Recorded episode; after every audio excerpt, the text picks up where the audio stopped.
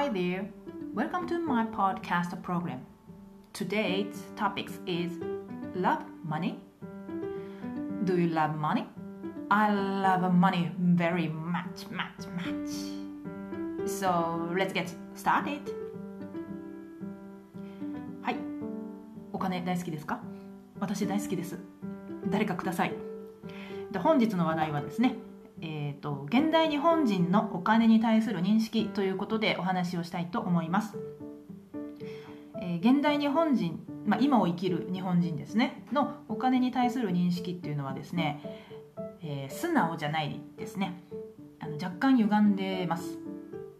なんていうかな正面から向き合ってないって感じですね。この車に構えて端からもう端っこから見るみたいなそんな感じですね。あの日本ではお金の話をする例えば年収の話をするとか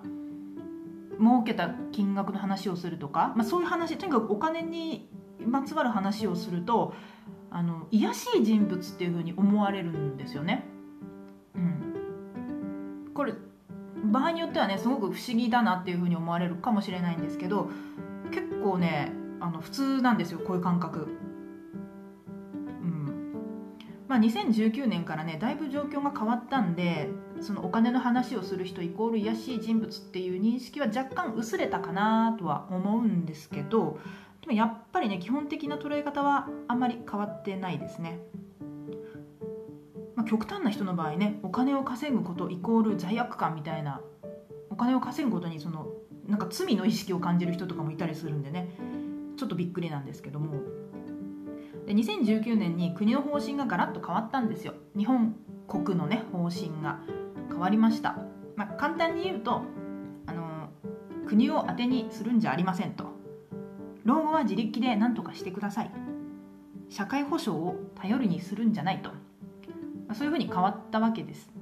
だからアメリカ型社会に行きますよと。そういうことですね。今までみたいに国がいろいろ面倒を見ますよっていうのはもうやめますっていう宣言に近いものがありました、はい。まあ、一般の庶民としてみたらねお前はアホかと言いたくなるわけですよ。ついこの間ね社会保障に充てるからって言って消費税上げたのにそれなのに何社会保障に頼るなんてどういうことよと。まあ憤りを感じなくもないんですけれどもまあちょっとねこればっかりはどうしようもないんでしょうね。大きな流れなのでちょっとね一般庶民がどうにかしたところで変わるわけではないので、まあ、従うしかないんですよ。まあ、だからといってね国民の意識がそう簡単に変わるわけじゃないんですよ。ね、昨日までおお金が癒しいと思っていた人が翌日からいやお金は素晴らしいっていうふうに変わるわけじゃないんでねまあしばらくこう吸ったもんだしながら認識変わっていくのかなっていう感じはします。はい、でそのお金の話をするイコール癒しい人物っていうこの認識はどうしてできたのかなんですけど、まあ、いろんな要因が複雑に絡んでいるのでこれが原因ですっていうのはちょっと言えないんですよ。言えないんだけども、まあ、私なりにちょっと分析をしてみましてその原因をいくつか挙げてみますね。とまず江戸時代が長かったっていうのがあるかな。であと第二次世界大戦と高度経済成長からバブル崩壊。とあとサラリーマン社会と、まあ、この4つぐらいがそのお金は癒しいっていうこの認識を作った原因なんじゃないかなというふうに思っています。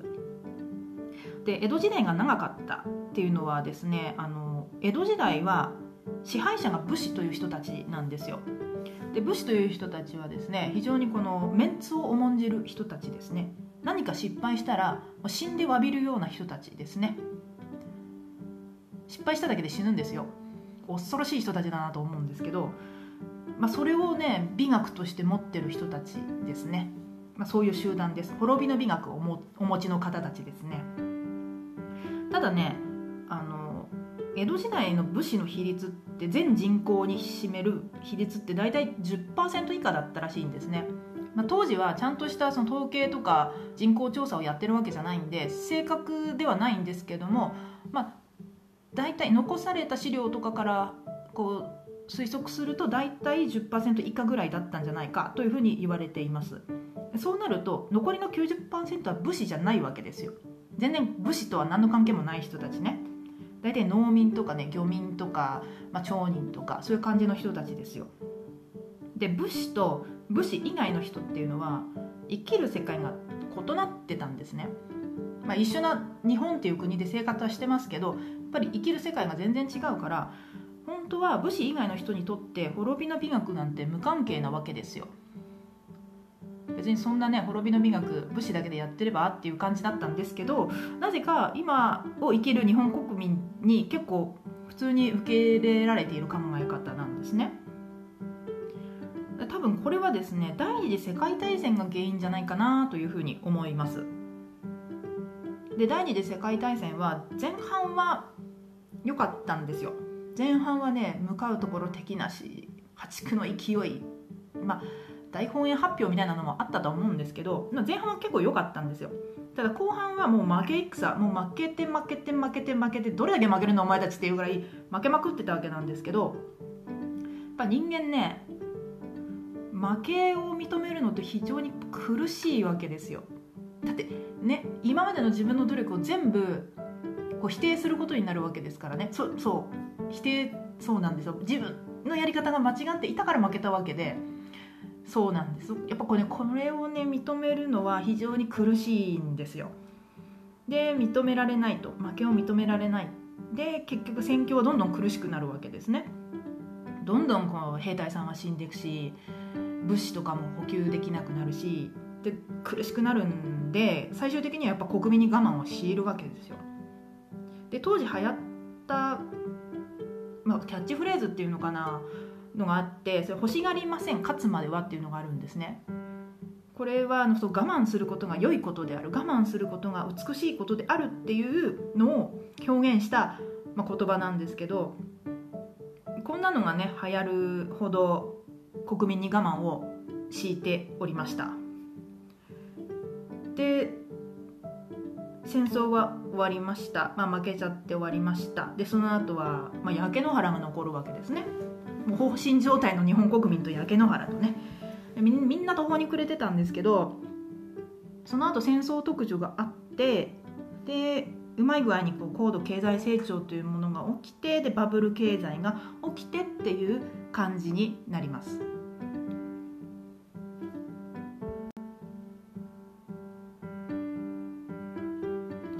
でこの高度経済成長からバブル崩壊までなんですけども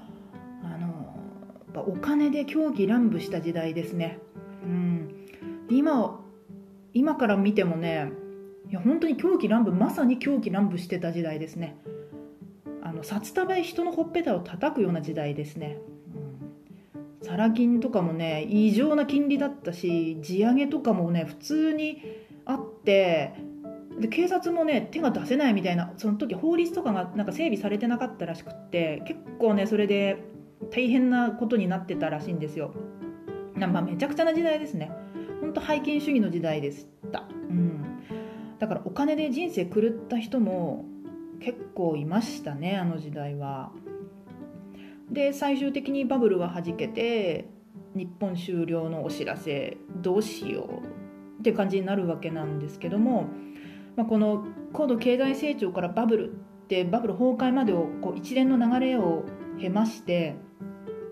やっぱ日本人は強く思ったわけですね。お金は人生を狂わすと。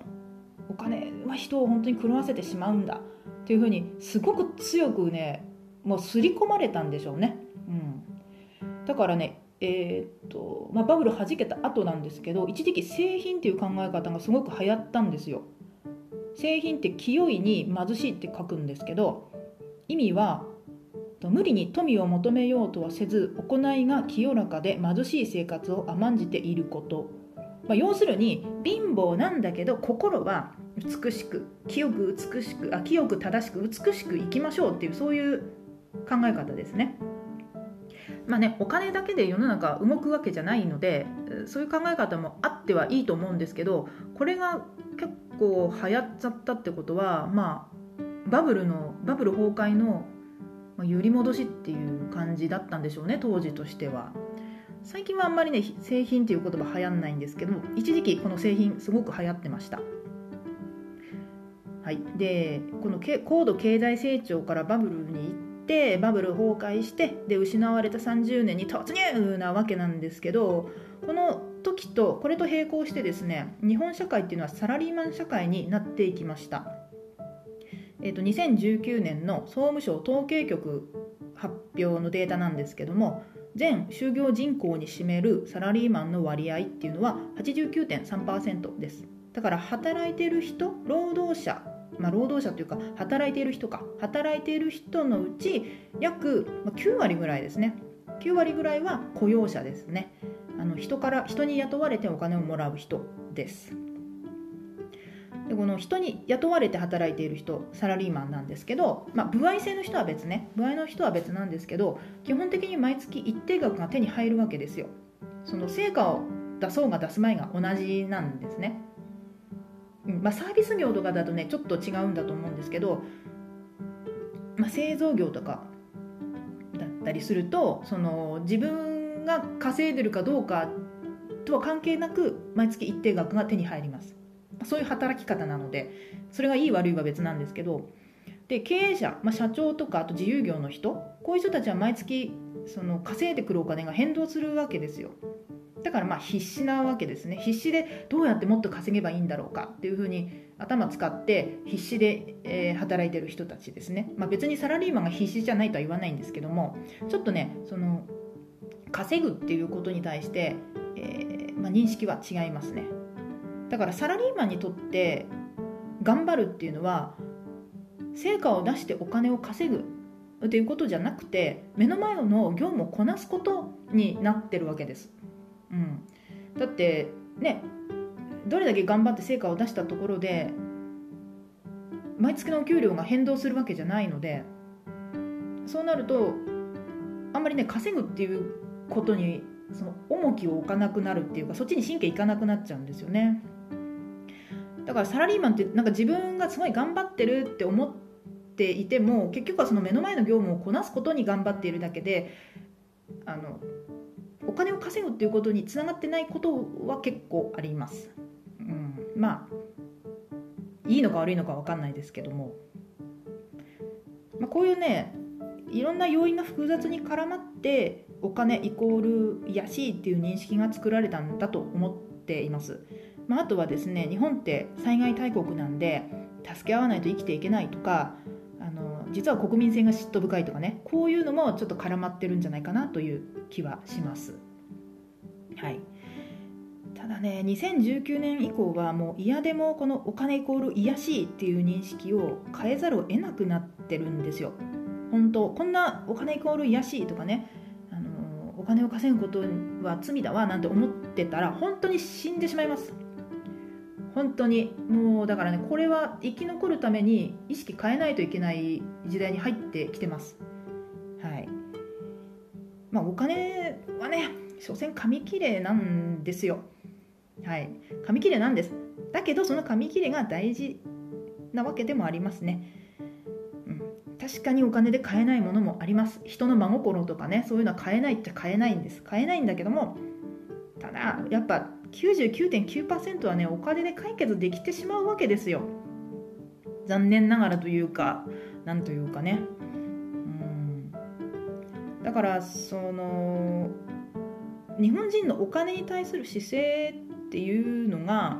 もっとドライになればいいんじゃないかなというふうに思います。そのお金自体は別に汚いものでも綺麗なものでもなくてサービスを受けた時の対価として払うものなんだからそういう感じにもっとドライに捉えていけばもうちょっと生きやすくなるんじゃないかなというふうに思っています。うん。本当ねこれからもっと生きやすい国になってほしいなっていうのが私の願いですね。これ本当に思っています、今日はこの辺で。